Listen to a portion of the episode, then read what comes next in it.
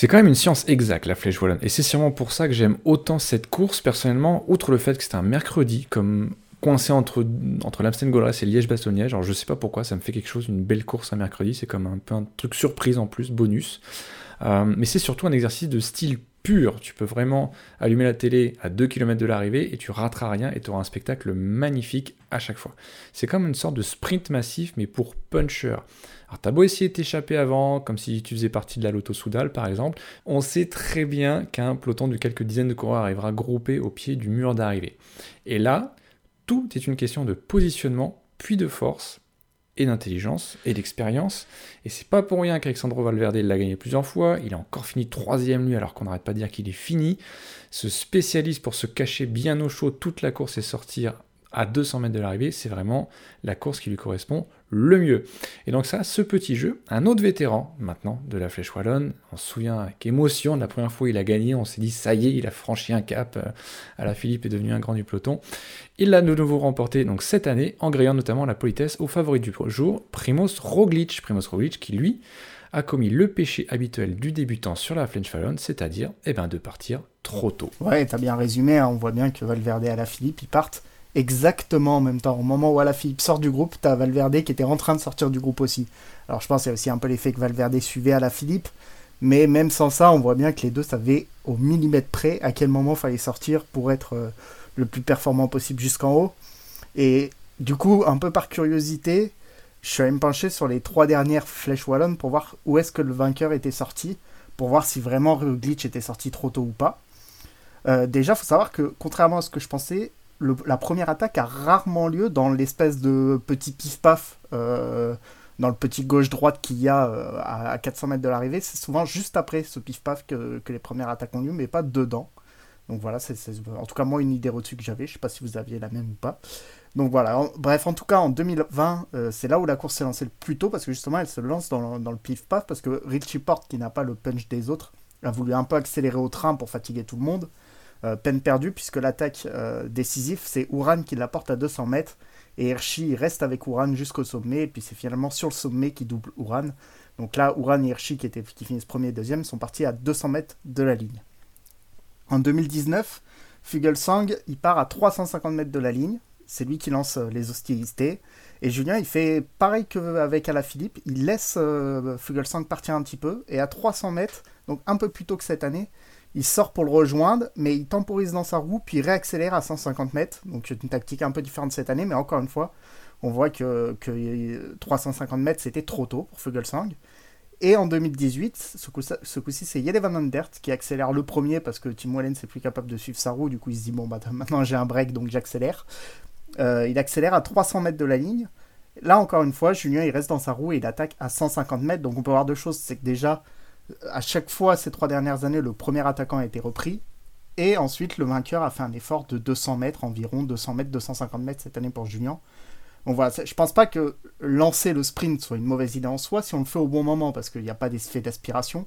Le problème, c'est que souvent, celui qui lance, il lance de trop tôt, et là, c'est un peu ce qui est à Primoz Roglic. Mais au-delà de ça, je pense que cette montée, est vraiment taillée pour Julien, et même si, si, les deux étaient partis au même moment, je pense que Julien gagnait quand même, parce que il a des qualités athlétiques qui, sur cette montée, font qu'il est le meilleur homme du monde. Et est-ce que tu penses qu'il y a eu un. J'ai pas envie de dire avec cette confiance, mais c'était, ça m'a quand même marqué que Roglic, on est quoi On est à 50 mètres de la ligne, peut-être.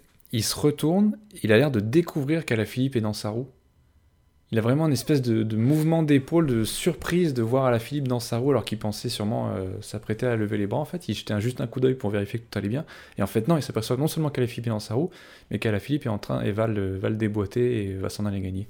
Alors, j'ai pas vu son visage d'étonnement.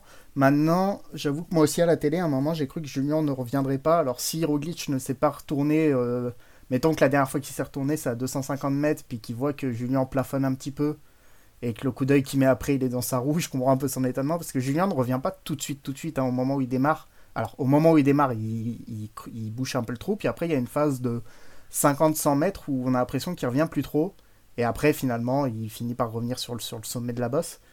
Donc, je pense que qu'à un moment, Roglic a cru que Julien plafonnait un peu derrière lui, et, c'est pour ça qu'il a été un peu surpris s'il l'a été. Mais là, on se demande, euh, il n'y a pas une oreillette qui fonctionnait pas à ce moment-là? Enfin, il n'y a personne à la Jumbo qui a dit attention. Euh, C'est pas fini, c'est pas fini. Mm. Je suis pas sûr qu'on leur donne beaucoup, beaucoup d'informations à ce moment-là dans les oreillettes. Déjà parce que il y a quand même un décalage entre la télé et, le véhicule, et ça joue sur tellement peu de secondes que le temps que tu donnes une info, ça serait déjà périmé. Puis ensuite, parce qu'ils en ont pas besoin, dans le sens où, à part leur gueuler dans les oreilles, tu vas pas pouvoir apporter grand chose de plus parce qu'ils sont déjà au max, quoi. Euh, tu vois bien, c'est une montée où personne regarde son compteur. D'ailleurs, c'est marrant, c'est une montée où tout le monde regarde son compteur justement jusqu'au pif-paf.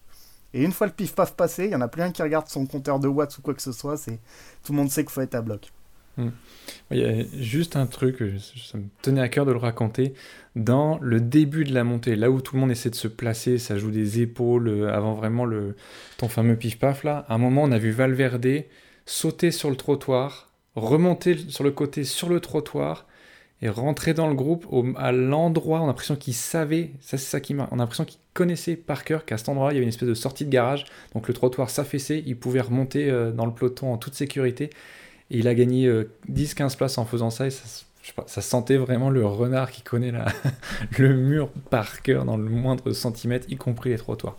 Et d'ailleurs, puisque tu parles de cette phase de placement, je pense qu'on peut souligner que collectivement, les Français se sont super bien placés. Alors, leur résultat collectif d'ensemble au sommet est bon, hein, puisqu'il y a Barguil et, euh, et, et, et, Godu dans le top 10 mais parce que au pied, ils étaient tous parfaitement placés. Godu était dans la roue directement Philippe et Cosnefroy directement dans la roue de, de, de Godu. J'avoue que je me rappelle plus où était Barguil, mais en tout cas, les Français ont vraiment fait la course parfaite. Et après, les gens m'ont fait la différence, mais en tout cas, ils étaient tous là où il fallait être, au pied de la bosse, quoi. c'est ça, Cosnefroy qui avait mis beaucoup d'ambition. Il avait fait deuxième l'an dernier, on se rappelle, hein, dans une édition qui manquait un peu de favoris quand même. Et puis là, il a fait, il a fait rouler même la G2R euh, avant le pied de la bosse. Puis finalement, il coince pour finir 18ème. Euh, Godu, on en reparlera, Godu, euh, dans cet épisode. Au sommaire, aujourd'hui justement, un autre jeune, on les aime, ces petites pépites, Tom Pitcock, qui s'est illustré dans la dernière semaine. On va revenir sur le, profil du jeune anglais. On va aborder évidemment Liège-Bastogne-Liège, la dernière grande classique qui aura lieu dimanche, en parlant de Julien Lafilippe et des autres. Un petit retour sur le Tour du Pays Basque et le premier duel entre Pogacar et Roglic, et on reparlera donc évidemment de David Godu.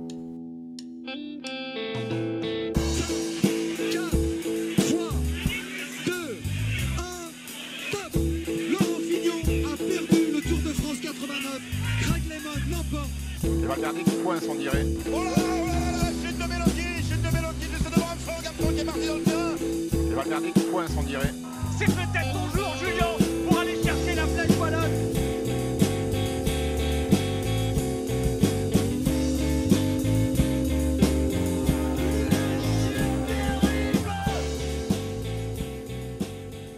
Alors, nous avons beaucoup, beaucoup, beaucoup parlé du duel Wood Van Aert Mathieu Van Der Poel depuis le début de saison. Eh bien, on a l'impression d'avoir tourné une, page, puisqu'après le retrait de Mathieu Van Der Poel pour ce printemps, il a fini sa saison printanière. Eh bien, un nouveau joueur s'est invité à la fête. Il s'agit de Tom Pitcock, le jeune prodige anglais de la Ineos, qu'on attendait beaucoup cette saison pour sa première saison sur route, lui qui vient du cyclocross. cyclocross. Euh, avait monté beaucoup de promesses, mais avait aussi montré des limites dans l'estrade Bianche ou encore ce Mino San Remo, ou même le Tour des Flandres, avant d'atteindre cette fois-ci, il semble, son pic de forme la semaine dernière. Au programme, un double duel avec Wout van Aert, qu'il a battu au sprint sur la flèche Brabançonne, oui oui, en pur sprint, avant de perdre pour un demi-demi-boyau sur l'Amstel Gold Il y aurait beaucoup à dire sur cette arrivée, sur cette photo finish. Euh, mais en tout cas, ce petit petit coureur, qui vient donc lui aussi du cyclocross, comme Wout van Aert, comme Mathieu Van Der Poel, eh bien, il grimpe bien, il roule bien, il sprint bien et on se demande quel est son profil pour l'avenir. Ouais, effectivement, et oui, un, double, euh, double boyau, je pense que t'as... Un demi-boyau, pardon, je pense que tu as été très gentil, hein, parce que je pense qu'il n'y a même pas un demi-boyau sur la, sur la ligne d'arrivée. C'est vraiment par ça, ouais, tu as dit, Thomas Pitcock, il est, impressionnant, un sixième de la Flèche Wallonne, deuxième de Amstel Gold Race, premier de la Flèche Brabançonne, cinquième d'Estradé, troisième de Kurn-Bruxelles-Kurn. Vous aurez noté que chaque course est différente dans son profil et pourtant, s'il est fini dans le top 10 de toutes celles-là, s'il avait reconnu le final de San Remo, euh, personne ne sait ce qui serait vraiment passé parce qu'il descend remarquablement bien. Donc, est-ce qu'il n'aurait pas pu sortir de ce groupe et, jouer le coup qu'a joué finalement Steven? On ne sait pas, c'est un peu tiré des plans sur la comète, mais en tout cas, il était là dans le final et il a attaqué dans le final. Et vous allez me dire, dans tout ça, il n'y a pas de haute montagne. Alors attendez, on monte un en arrière. Chez les jeunes, il a gagné le Baby Giro en 2020 et le Tour d'Alsace en 2019 avec une arrivée à la planche des belles filles qu'il a bien entendu gagné. Mais chez les jeunes, il a aussi gagné Paris-Roubaix Espoir par exemple. Alors voilà, ça paraît assez. Ça paraît d'être un coureur assez complet. C'est. Et on commence à prendre un petit peu euh, de nouveau cette habitude d'avoir des coureurs très complets, ce qu'on n'avait pas vraiment ces dernières années, mais faut avouer que les, bah déjà les Van Aert et Van Der Poel euh, sont complets à leur manière. Euh, Julien Alaphilippe, on ne connaît pas encore ses limites, mais surtout la toute nouvelle génération des Evenepoel et donc Pitcock. On a des coureurs dont on pense qu'ils peuvent gagner les 5 monuments et un grand tour, par exemple, dans, leur carrière. C'est pas, pas inimaginable. Pour en revenir à, à Pitcock, dans une interview, il a déclaré qu'il avait l'embarras du choix déjà. Ça, montre qu'il est à la fois lucide et confiant sur ses capacités. Et qu'il se voyait lui plus dans un style à la Julien Alaphilippe euh, pour l'instant, pour son début de carrière. Euh, c'est sûr que la comparaison, elle est plus que faisable, hein, il lui ressemble beaucoup. Mais je pense qu'il a un peu moins ce profil de pure puncher que Julien, justement. On en parlait de la Flèche Wallonne, cette course d'une côte, euh, un sprint en côte pour puncher et eh ben on a bien vu que c'est peut-être sa moins bonne performance de, la semaine dernière. Alors c'est relatif parce qu'il finit encore, encore dans le top 10 de la flèche wallonne. Mais je pense qu'il a un peu moins la puissance du puncher sur ce genre de montée. Et qu'en revanche, par contre, sur la répétition d'efforts, euh, comme sur l'Amstel Gold Race par exemple, ou sur le. Il a, je pense, aussi une meilleure pointe de vitesse. Enfin, il a beaucoup de choses qui font qu'à mon avis, la flèche wallonne ne deviendra peut-être pas son jardin à tel point, euh, au même point que celui de Julien en ce moment. Après, ça n'écarte pas le fait qu'il la gagnera peut-être plusieurs fois, une ou deux fois dans sa carrière. Mais je pense que des courses comme Liège-Bastogne-Liège ou l'Amstel lui correspondent plus. Je le vois bien gagner plusieurs fois le Liège-Bastogne-Liège dans sa carrière. Parce que vraiment, cette répétition de boss, et en plus une arrivée pas en côte mais sur le plat, euh, qu'il semble particulièrement affecté, euh, affectionné, pardon, euh, me, fait dire que voilà, c'est plus sur ce genre de course. Et puis en plus, sur toutes les classiques pavés, il semble vraiment avoir ce qu'il faut. Bah, quand on vient du cross, ça paraît assez évident qu'on est allé sur les pavés, et lui, il l'a vraiment montré. Donc voilà, moi je le vois vraiment très fort sur ces courses. Maintenant, on a aussi vu que sur, les, le, sur, sur, sur, sur, le Ronde 2, sur le, le, Tour des Flandres, il a eu du mal une fois passé les 200 km. Euh, L'Amstel et la Flèche Brabanson, il n'y avait pas autant de kilomètres. Donc Liège-Bastogne-Liège sera très intéressant pour lui ce week-end. Euh, de voir s'il arrive à répéter les efforts sur euh, une longue journée, une plus longue journée en tout cas qu'une course lambda ou dans la moyenne. Mais, voilà, je le vois vraiment sur, sur ce genre de course où il faut répéter les efforts en permanence, en permanence, en permanence, et surtout être très vigilant, attaquer au bon moment. On voit qu'il a une vraie science de la course. Donc euh, oui, je, pense qu'il va gagner un paquet de, monuments dans sa carrière parce que c'est vraiment des courses qui lui conviennent toutes, sauf peut-être Paris-Roubaix et encore que parce que euh, Philippe Gilbert a gagné un Paris-Roubaix et je trouve qu'il y a beaucoup de similitudes entre Philippe Gilbert et, Tom Pitcock. Je sais pas ce que tu en penses, euh, Thibaut, sur, sur l'aspect classique. Je trouve qu'ils se ressemblent un petit peu avec cette bonne pointe de vitesse pour finir et cette manière d'enchaîner les efforts sans que ça semble les affecter. Ouais, c'est sûr, mais il me paraît encore un peu plus complet euh, que Philippe Gilbert. Mais c'est vrai que Philippe Gilbert, c'est aussi une autre génération, une génération où on demandait aux coureurs de se spécialiser. Et comme tu le montrais euh, précédemment, je pense justement, on va arriver avec une nouvelle génération de coureurs qui va vouloir un peu eh bien, toucher à tout, puis manger à tous les râteliers. Là. Donc, euh, après, il faudra voir si Pitcock, évidemment, au sein de la Team pourra se faire une place sur un grand tour, même si la Team Ineos renouvelle son effectif, on l'a vu l'an dernier plutôt forcé que voulu, mais en tout cas ça leur a réussi. Pitcock il est annoncé sur la Vuelta euh, cette année pour ses débuts en, grand tour, donc on aura le temps, euh, je pense qu'il pourra y aller sans trop euh, de pression, surtout si la Ineos remporte soit le Giro, soit le Tour de France. Mais c'est certainement un profil très très intéressant à voir et je trouverais, je trouverais dommage en fait qui décide de se spécialiser sur un type de course. Après, si c'est la seule solution pour remporter, on le comprend là, mais moi, j'aimerais ça avoir des, duels effectivement au sommet avec des Evenepoel, euh, Enco euh, sur tous les sur tous les plateaux. Là, je trouve ça déjà très agréable de voir un Primoz Roglic euh, venir sur Liège-Bastogne-Liège ou un Pogacar d'ailleurs hein, l'an dernier. un Pogacar qui n'a pas fait la flèche parce que son équipe a déclaré forfait pour cause de Covid. Hein. il était là. de voir des coureurs bah, qui sont là pour les grands tours et qui sont là pour les monuments, je trouve ça ça redore aussi le blason de ces monuments où on a vu gagner des Merckx, des Hino et compagnie, et ça, ça fait plaisir de voir les grands noms du cycliste euh, qui sont là. pour, revenir sur les grands tours, je me demande un peu quel va être son rôle dans les premières années. Et en soi, je pense pas que ça soit forcément une mauvaise chose, mais je pense que dans les premières années, ça va être plus un leader de change, voire un équipier de luxe, parce que euh, cette année, tu as dit, il part sur la Vuelta. Sur la Vuelta, on prévoit aussi qu'il y ait Bernal et Adam Yates. Euh, Adam Yates, on a vu début de saison monstrueux. Bernal, on ne le présente plus. Est-ce qu'il aura tout de suite les cartes de leader? J'ai quand même du mal à le croire quand tu vois les deux bêtes qu'il aura avec lui. Donc je pense qu'il va avoir une première phase dans sa carrière où il va pouvoir beaucoup construire son palmarès sur les classiques et aller sur les grands tours avec quelques cartes blanches et un rôle un peu plus d'équipier de luxe, voire de leader de rechange.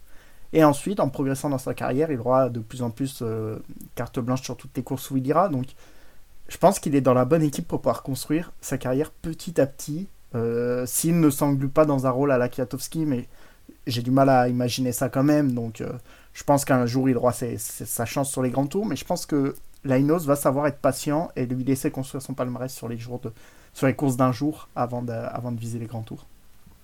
Oui, c'est sûr qu'on lui mettra pas la pression euh, comme s'il était au sein d'une équipe où, il va se retrouver bombardé leader avec euh, des obligations euh, de résultats tout de suite. Là, ce sera, ce sera que du bonus pour lui. Puis surtout, vu son talent, là, il aura le temps d'emmagasiner des succès comme il commence déjà à le faire. Quand on voit déjà titiller Wood Van Aert comme il l'a fait sur l'Amstel Gold Race, même s'il perd au final, c'est quand même assez impressionnant. Alors dimanche, se profile la dernière grande classique du printemps, la doyenne, Liège-Bastogne, celle qui fait rêver beaucoup de coureurs, peut-être parce qu'elle est un peu moins technique que le Tour des Flandres, elle est moins spéciale que les pavés de Paris-Roubaix, et surtout que Liège-Bastogne ben, peut s'offrir à des spécialistes comme à un coureur complet. On l'a vu l'an dernier évidemment avec la victoire de Primoz Roglic, euh, qui a réglé un groupe qui comprenait Pogacar, Hirschi ou encore Julien Alaphilippe. Alors elle fait justement particulièrement rêver Julien Alaphilippe, euh, course qu'il n'a pas gagnée évidemment. On se souvient que l'an dernier il était favori avec son maillot de champion du monde avant de se faire disqualifier dans ce fameux sprint d'arrivée. Et pour un coureur qui n'arrête pas de dire depuis le début de saison qu'il n'arrive pas à trouver son pic de forme, qu'il monte en puissance, qu'il n'y est pas encore, tout ça. Malgré tout, il vient donc de remplacer la flèche wallonne. Alors est-ce l'année de Julien Alaphilippe? Ah, je me demande vraiment à quel point la flèche wallonne est révélatrice d'un état de forme euh, qui arrive, justement. Il le cherchait, est-ce qu'il est arrivé enfin? Ou est-ce que c'est un peu un trompe-l'œil dans le sens où la flèche wallonne, c'est une course de côte vraiment différente, dans le sens où il n'y a pas ou peu de répétition d'efforts, elle est plus courte déjà. Et puis, bah, les favoris ont juste, entre guillemets, à attendre la dernière ascension. Et on voit encore cette année que le paquet qui arrive à la dernière ascension est vraiment conséquent. Quand on arrive dans la dernière bosse de Liège-Bastogne-Liège, souvent on n'est plus qu'une vingtaine. Donc il a fallu déjà faire pas mal d'efforts pour arriver là. Euh, et puis, bah, la, la, Flèche Wallonne, c'est une course de côte qui convient à 1000% à Julien Philippe, comme j'ai déjà dit plus tôt. Après, euh, il y a aussi autre chose, c'est que ça a pu débloquer quelque chose dans sa tête aussi. Hein. Ça, ça, a pu, ça peut l'aider aussi mentalement, cette victoire sur la Flèche Wallonne, pour, pour, pour reprendre un petit boost mental euh, avant, avant cette course sur Liège-Bastogne-Liège. Mais voilà, ça, ça, va quand même être différent parce qu'il y aura du coup cette répétition d'efforts, mais il y a aussi autre chose. L'arrivée n'est pas au sommet euh, sur Liège-Bastogne-Liège. Donc si vous voulez gagner, il faut aussi être capable de lâcher tout le monde. Et c'est quand même différent que d'arriver en tête en haut d'une bosse, euh, attaquer. En plus, il a la pancarte, il est, il est, maintenant facilement reconnaissable dans le peloton en plus. C'est ce qu'on dit souvent quand on a un maillot distinctif. Je pense que tout le monde le reconnaissait avant, mais du coup là c'est encore plus évident. Et on a vu l'an passé que quand il a attaqué, bah, il y a tout le monde qui attendait son attaque en fait, et qu'il y en a eu 3-4 qui étaient capables de le suivre. Euh, est-ce qu'il aura la forme nécessaire pour créer le gap et tous les lâcher? J'en suis, ouais, suis pas sûr. Je pense que encore une fois, on va se retrouver avec un petit groupe à l'arrivée. Euh, maintenant, ceci dit, euh, même si ça arrive en petit comité, il a encore son mot à dire pour la gagne dans un, dans un, dans un petit groupe. Hein. Il a une pointe de vitesse qui lui permet de gagner des courses. On l'a vu plusieurs fois. Mais voilà, est-ce qu'il a la forme plus. En tout cas, est-ce qu'il a plus de cartes dans ses mains que l'an passé? Euh, Je ne pense pas. Mais est-ce que les cartes qu'il a en main peuvent lui suffire pour gagner? Oui, je pense. Là, en revanche, euh, je ne pense pas qu'il se présente comme le grand favori. Euh, parce que voilà, il va falloir lâcher tout le monde, ce sera pas facile, et que si ça arrive dans un comité au sprint, il y en a pas mal, on va en reparler, qui ont une belle pointe de vitesse. Mais voilà, il a ses chances. Euh, je ne pense pas qu'il y en ait plus que l'an passé, mais il a, les mêmes que l'an passé, disons. Justement, quand tu parles de pointe de vitesse, moi, enfin, l'avantage que je mettrais en faveur d'Ala Philippe, c'est que justement, s'ils arrivent à 4 ou 5, même comme l'an dernier, bah, il serait quand même au moins au même niveau que les autres. Il serait pas un cran en dessous que s'il y avait Mathieu Van Der Poel ou Wood Van Aert qui ne seront pas évidemment sur cette course. Et que du coup, euh, là où il avait l'obligation, on en avait parlé sur le Tour des Flandres, euh, on a dit il faut absolument qu'il finisse tout seul, sinon il n'y arrivera pas. Là, il n'a pas cette obligation en fait. Il lui suffit de suivre le rythme un peu euh, jusqu'à l'arrivée, et puis là, de tenter sa chance, soit peut-être partir à deux avec un autre, ou, ou de régler au sprint un, petit groupe. C'est ça que je mettrais à son avantage. Ouais, tout à fait, mais on va parler des autres favoris. Je pense pas qu'il ait un avantage certain au sprint sur un Roglic, Pogacar. Euh, même Hirschi ou, euh, ou Pitcock si Pitcock passe. Je pense qu'il est à leur niveau, surtout sur, on l'a vu, un sprint après 250 km, ça nivelle vachement les forces. On l'a vu, euh, bah, on a eu trois exemples sur les deux dernières semaines entre le Ronde 2, la Flèche Brabanson et l'Amstel Gold Race. Donc, voilà, c'est. C'est sûr que c'est pas pareil que d'arriver avec Van Aert ou Van Der Poel, mais c'est pas un avantage certain. C'est pas s'il arrive à 4 ou 5 avec Roglic et Pogacar, il a course gagnée, c'est sûr et certain. C'est, il a ses chances, autant que les autres, ou ouais, autant que les autres. Je pense pas qu'il ait un gros avantage sur Glitch au sprint, par exemple. Alors du coup, les autres favoris, on a quand même une belle starting list pour cette Liège-Bastogne. Donc pas de Wout van Aert ni de Mathieu van Der hein, qui euh, ont tous les deux fini leur saison printanière. Donc on passe un petit peu un cap et on va plutôt sur un, eh ben, sur un peloton qui pourrait ressembler à un peloton de départ de grand tour. Hein. Au final, un Pogacar, Roglic, Hirschi, euh, on a du, du Maurice, du Woodpulse, on a euh, David Godu pour les Français, Warren Barguil, euh, Cosnefroy sera là, à la Ineos on a Adam Yates, Carapace, Pitcock, on a même Tao Gegenhardt, tous ces gens-là étaient même sur la flèche wallonne pour se faire les jambes, on a, on a Alejandro Valverde, évidemment, on en a cité quelques-uns, est-ce que tu en vois d'autres? Il y a un Michael Woods, évidemment, qui a fait le, quatrième, je pense, de la flèche wallonne. Bah. Qu'est-ce qui pourrait créer la surprise là-dedans? Bah, puisque tu me lances d'abord sur les grosses cotes, je vais en donner une, c'est Alexa Rambourou. Alors, pas que je crois particulièrement euh, en lui, mais il a quand même fini 13ème de la Flèche Wallonne sur une course qui, à mon avis, lui convient moins que Liège-Bastogne-Liège, parce qu'il faut quand même passer le mur de 8, alors que lui, euh, bah, c'est pas le meilleur puncher du peloton. Par contre, si ça finit dans un petit groupe au sprint, il va très vite. Alors, je le vois pas forcément capable de suivre les tout meilleurs, mais s'il bascule pas trop loin, qu'il a un ou deux équipiers qui traînent, que devant ça se regarde ne serait-ce qu'un tout petit peu. En plus, on l'a vu sur le Tour du Pays Basque, il n'y aura pas beaucoup dans le peloton qui descendent mieux que lui, et puis ça descend quand même un peu à la fin sur Liège-Bastogne-Liège. Hein. était revenu comme ça l'an passé en faisant la différence dans la descente. Donc Aramburu pourrait être capable de le faire. S'il se retrouve dans un groupe pour jouer la gagne au sprint, pourquoi pas Il est vraiment dans une forme vraiment étonnante. Donc voilà, si vous avez une petite pièce à mettre sur un outsider, euh, euh, comme sur Asgreen au, au, round 2 par exemple. Pourquoi pas Alexandre Brou euh, sinon, euh, sinon, non, je vois une course plus classique avec Pogachar. J'attends vraiment de voir Pogachar. Je pense que Roglic a montré qu'il devrait être capable, je pense, de suivre Julien dans les bosses de Liège-Bastogne-Liège parce que sur la flèche wallonne, il est battu, mais imaginons que ça bascule derrière le mur de 8, bah, il bascule avec Julien, je pense.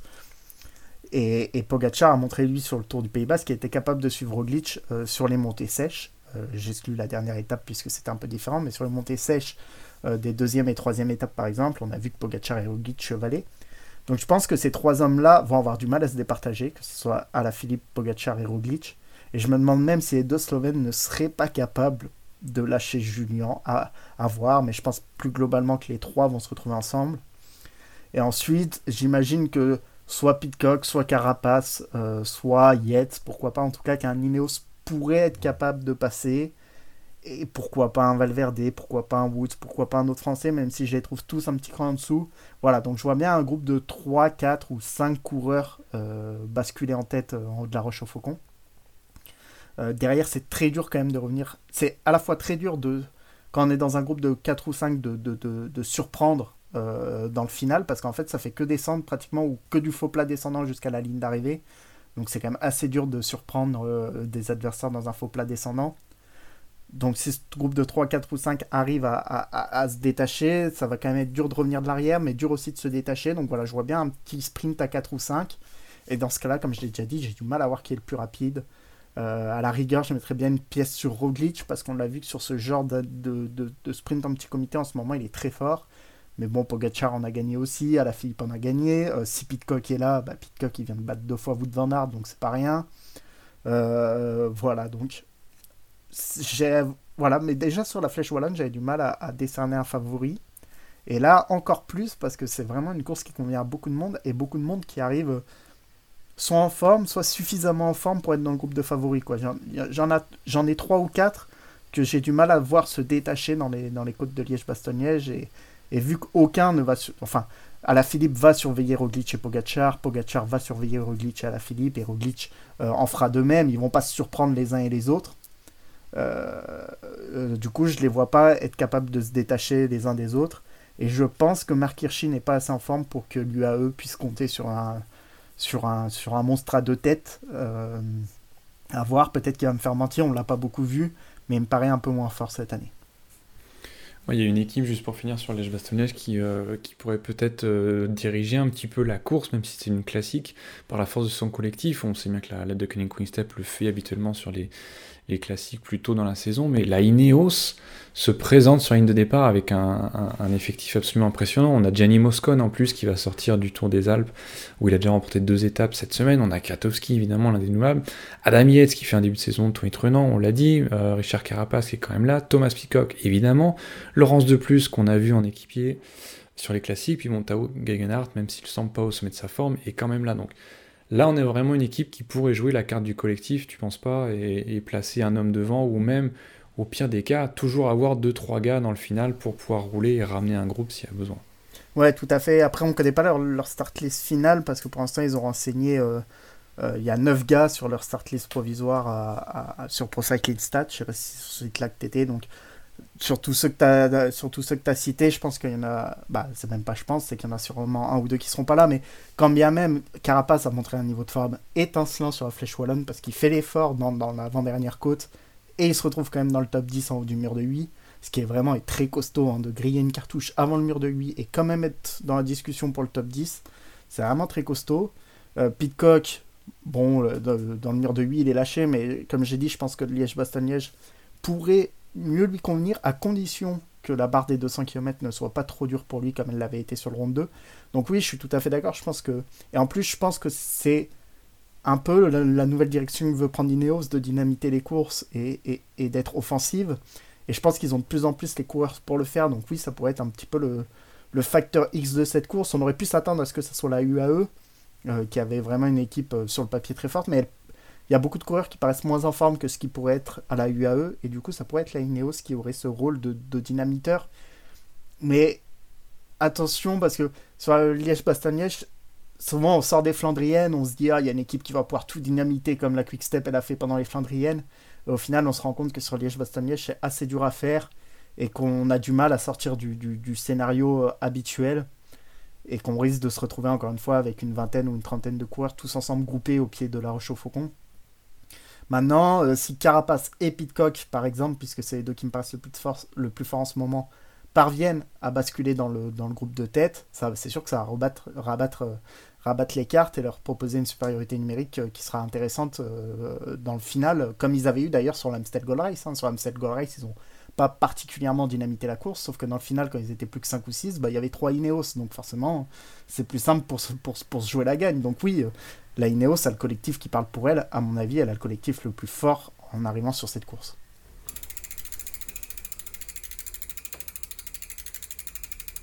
Allez, petit retour en arrière maintenant. Euh, depuis notre épisode précédent a eu lieu le premier duel au sommet de l'année entre euh, Tadej Pogacar et Primoz Roglic. C'était sur le tour du Pays Basque. au programme, plusieurs affrontements directs, bien sûr. Euh, Roglic qui a remporté le contre-la-montre dès la première étape. Les deux ont fini ensemble et détachés du reste des sur la grosse étape de montagne, Pogacar a gagné au sprint, avant que eh ben, Primoz Roglic se fasse la belle dans la dernière étape, dans une chevauchée, eh ben, ma foi, très intelligente, en compagnie notamment de David Godu. Et pour une fois, eh ben, pour une fois, Primoz Roglic a bien fini une course et a donc volé la victoire à son adversaire. Qu'est-ce qu'on peut en retirer de tout ça? Bah, On peut en retirer le duel, le, duel UAE euh, Jumbo, parce que euh, Roglic avait le maillot jaune jusqu'à l'avant l'avant-avant-dernière étape. Euh, et puis, euh, sur une étape euh, un peu de transition, il y a un groupe avec à la fois McNulty de la UAE et Vingegaard de la Jumbo qui est sorti dans la dernière ascension. Et McNulty a repris le maillot jaune pour quelques secondes devant Vingegaard. Et du coup, Pogacar et Roglic se sont retrouvés un peu plus loin au général sur le coup, il y en a beaucoup qui ont dit que c'était un coup tactique de la Yumbo, qui voulait laisser le maillot jaune à l'UAE, etc. Et après que c'était un, défi psychologique qui leur lançait en leur montrant qu'ils pouvaient jouer différemment. Alors certes, il y a peut-être un peu de ça. Je pense aussi que Ils n'ont pas voulu rouler sur Vingegaard. Euh, ils ont dit aux autres, bah roulez si vous voulez revenir sur le, groupe de devant, ce qui, ce était le plus intelligent à faire sur cette étape. Et du coup, ils se sont un peu retrouvés par hasard, entre guillemets, dans cette situation où c'était plus Roglic qui le maillot. C'était McNulty qui l'avait, mais Roglic était encore devant Pogachar, et ça nous a donné cette dernière étape qui était totalement folle. Et là, on a eu un peu ce qu'on craignait, c'est-à-dire qu'on a vu un, une équipe de, euh, un team UAE qui était friable pour défendre un maillot jaune. Euh, si la course reste dans un schéma classique, à mon avis, ils n'ont pas trop de problèmes à se faire. Euh, ils, sont, ils ont toujours été très nombreux autour de Pogachar. C'est souvent eux d'ailleurs qui ont lancé les, ascensions sur les premières étapes, sur les ascensions très punchy. c'est souvent 2-3 UAE qui accéléraient très fort et, et Pogachar qui attaquait derrière. Mais dès que, c'est le bazar, hein, parce que c'était totalement le bazar cette dernière étape, il faut contrôler des milliers d'attaques à la fois en montée, en descente, euh, sur le plat, au ravito, le deuxième, le troisième, le quatrième, ils partent tous les uns après les autres et ils savent plus où donner de la tête, bah là c'est devenu beaucoup plus dur. Et je pense, voilà, je pense que la Jumbo a marqué des points sur, ce moment-là parce que déjà ils ont prouvé qu'ils savaient être offensifs quand fallait, fallait le faire et qu'ils savent aussi profiter des faits de course parce que euh, Roglic, c'est pas lui qui attaque, hein. il profite d'une accélération des deux Astana qui ont fait ça toute la semaine d'accélérer dans les descentes. Astana, ils avaient deux basques dans l'équipe, ils leur ont dit Bon, les gars, vous connaissez les routes par cœur, vous accélérez dès que c'est un peu technique. Et ils ont fait ça toute la semaine. Bon, ils en ont gagné une, donc ils ont bien joué. Mais là, pour le coup, ça a profité à Roglic. Et UAE derrière était un peu perdu. Euh, maintenant, c'est un peu paradoxal, mais ce tour m'a un peu quand même rassuré sur le niveau global de l'UAE parce qu'on a vu un McNulty clairement au niveau, un Mark Hirschi qui, malgré le fait qu'il n'était pas au top de sa forme, a quand même fait un bon job en tant qu'équipier. Euh, il lâche peut-être un peu tôt dans cette dernière étape, mais cette dernière étape, encore une fois, elle est très spéciale. Quoi. C'est, on la voit pas tous les jours, ce genre d'étape, et sur, sur un grand tour, c'est pas dit qu'on envoie une de ce type-là. Par contre, pour faire le train dans une ascension, voilà, McNulty a fait le job, Hirschi a fait le job. Euh, Maika, pareil, c'est pas des montées qui lui convenaient parfaitement, mais il a quand même plus ou moins fait le job. Donc voilà, ils n'étaient pas tous à leur top niveau, mais on a vu que collectivement, il y avait des choses intéressantes. Alors évidemment, tout est parti en lambeaux dans cette dernière étape, et puis le scénario de la course avec McNulty qui se retrouve maillot jaune, on savait plus trop pour qui rouler, je pense, dans l'équipe. Voilà, c'était pas facile à gérer, et on a vu que Yumbo a certainement marqué des points parce que, plus d'habitude d'être à ce niveau-là, et puis Roglic a été incroyable, faut bien le dire. Mais, voilà, l'UAE a montré qu'ils étaient capables de faire un tempo en montagne pour, pour, leur leader, et c'est déjà, je pense, un bon point. Et maintenant, ils ont 3 ou 4 mois pour travailler d'ici le Tour de France à, être plus costaud sur ce genre de scénario un petit peu, un peu bordélique euh, sur une dernière étape de Tour. Puis je pense qu'au final, on pouvait pas rêver mieux que de voir bah, ces deux, euh, non seulement les deux favoris, mais les, deux équipes, eh ben, être meilleurs que ce qu'on pensait au final, en tant que spectateur, euh, ce ne sont que des, belles promesses euh, pour la suite. On termine avec le français en vue du moment. Alors une nouvelle fois, on semble oublier que Julien Lafilippe est français, mais il est tellement dans une autre catégorie que bon, faut penser un petit peu aux autres. Euh, c'est David Godu, vainqueur, on l'a dit, d'une étape sur le Pays Basque. il a été très en vue tout au long de la semaine, cinquième même du général final. Alors il fait 34e de la Seine Golres, mais c'est parce qu'il est dans un deuxième groupe. Et il fait 7e de la Flèche Wallonne, alors que eh ben, voit son démarrage gêné au moment où il produit vraiment son effort. Petite erreur de placement peut-être, mais derrière, il arrive à remonter euh, quand même pour finir à la, 7 place. Donc il confirme non seulement les bonnes pertes du début de saison, il confirme quand même sa belle Vuelta l'an dernier et puis les promesses d'un coureur bah, qui normalement chaque année doit passer un cap. Euh, on a encore vu sa capacité à tenir en montagne avec les tout meilleurs du peloton. Le problème reste évidemment le contre-la-montre. Il ne fait que 54e de l'étape contre-la-montre au Pays Basque. Est-ce que ce sera suffisant pour se rapprocher d'un top 5 sur le prochain tour? Bah, c'est compliqué à dire parce qu'il y a quand même du monde devant lui. Déjà, on a vu que sur le sur le contre-la-montre, il a quand même pris cher, entre guillemets, et, c'est quand même inquiétant, euh, enfin inquiétant. Voilà, il y a un gros contre-la-montre sur le prochain Tour de France, et il perdra forcément du temps dedans, je pense que euh, tout le monde le sait maintenant. Euh, et puis pour le top 5, je pense qu'on peut dire que les deux Slovènes paraissent plus forts que lui, que la Ineos, il y aura soit Carapace, soit Thomas qui seront devant lui, soit les deux, je pense. Et ensuite, Lambda, Simon Yates, Rigoberto Urán, par exemple, pour ne citer que, euh, paraissent sur le papier toujours un petit ton au-dessus de David Godu. Donc voilà, au début de l'année, il a dit que son objectif, déjà il a dit que c'était prématuré de parler d'objectif, mais que quand il en citait un, c'était le top 10. Je pense qu'aujourd'hui, il ne faut pas s'enflammer et que le top 10 reste un objectif vraiment difficile pour David Godu qui reste très jeune, hein, on l'oublie parce qu'il y a des coureurs qui arrivent encore plus jeunes que lui, mais Godu euh, concourt encore pour, pour, classement du meilleur jeune. Et c'est la première fois qu'il va se rendre sur le Tour de France avec ce vrai profil de leader. Moi, franchement, je préfère le voir euh, batailler pour le top 10. Finir dans le top 10, ça sera génial. Le top 5, j'ai vraiment du mal à y croire et j'espère qu'il fera un top 10 en allant dans la dernière semaine également se glisser dans des échappées. Pourquoi pas faire top 10 avec le maillot à poids et une victoire d'étape par exemple Alors ça, fait beaucoup hein, ce que je viens de dire, mais voilà, je, le vois vraiment bien gagner une étape sur le Tour de France. Je pense qu'il a montré, que ce soit sur la Vuelta ou sur le Tour du Pays Basque, que sur une journée, il avait la patte pour être avec les tout meilleurs et à la pédale, parce que là il l'a vraiment fait à la pédale, et même sur la Vuelta, euh, la fois où il avait gagné son étape, alors, certes, c'était en allant dans l'échappée, mais quand on avait regardé ses chronos dans chaque ascension, c'était au même niveau que les tout meilleurs. Donc, ça veut quand même dire quelque chose. Je pense que il n'a pas encore, à mon avis, et tant mieux s'il me fait mentir, c'est vraiment un gars qui est, qui est, qui est, très, très, très attachant euh, en dehors du vélo, qui, qui euh, très actif sur les réseaux sociaux, qui participe à beaucoup de choses. Euh, il stream beaucoup avec euh, Domingo, pour ceux qui regardent un petit peu les, streamers sur, sur Twitch.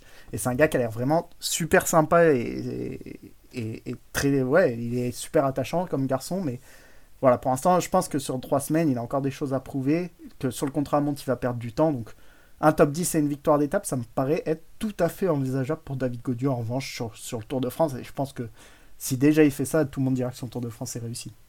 Hmm. Moi, j'aimerais vraiment une chose, c'est qu'il se concentre vraiment sur le, classement général, vu la difficulté du, Tour de France et sur le plateau, de se donner à fond euh, et, de ne pas tomber dans le problème qu'on a des fois avec ces, euh, ces outsiders un petit peu. À partir du moment où ils perdent du temps, bah, ils lâchent complètement l'affaire pour euh, et attendent de se glisser dans une échappée en troisième semaine pour aller chercher une victoire étape. J'aimerais vraiment voir ce qu'il a dans les jambes sur trois semaines à fond, parce que sur la Vuelta, c'est vrai qu'il avait perdu du temps en première semaine, puis après il avait lâché pour pouvoir justement aller dans les échappées et aller euh, remporter des étapes, ce qui est très intéressant aussi, mais pour une première expérience de vrai leader face au meilleur du peloton, je trouverais ça vraiment très intéressant, très égoïstement, de le voir se concentrer euh, vraiment à trois semaines euh, sur le classement général. Après, l'un n'empêche pas l'autre, comme Guillaume Martin nous l'a montré plusieurs fois, tu peux jouer le classement général et le top 10 et te retrouver aussi suffisamment loin pour te glisser dans une ou deux échappées et je pense que ça peut être un bon mix pour, David Godieu. Et à mon avis, il a le tempérament pour faire ça dans tous les cas. Il va s'accrocher au classement général le plus longtemps possible. Et quand il sera suffisamment loin, ou, pas d'ailleurs, hein, s'il arrive à s'accrocher, tant mieux. Mais si jamais il se retrouve suffisamment loin, il partira dans les échappées, à mon avis. C'est son tempérament aussi. Hmm. Puis je pense aussi que malheureusement, s'il perd beaucoup de temps euh, dans les contre-la-montre, euh, il aura la liberté de partir par exemple assez tôt dans une dernière ascension pendant que les, leaders se regardent entre yeux et euh, il aura la patte pour euh, résister et aller remporter l'étape devant, devant Roglic et Pogacar qui lutteront eux pour le maillot jaune. En tout cas, on verra, on n'en est pas là. On va se quitter, c'est tout pour cette semaine. Un petit mot sur notre français Romain Bardet. Euh, qui fait quand même des bonnes perfs sur le Tour des Alpes euh, dans sa nouvelle équipe euh, Team DSM. il était ce matin 9ème du général, derrière quand même du beau monde, mais devant notamment son leader, Jay Hindley. Donc ça marche bien pour lui et on a hâte de le voir sur le Giro. Allez, bonne semaine, bon Liège-Bastogne-Liège et on se retrouve la prochaine fois pour débriefer tout ça.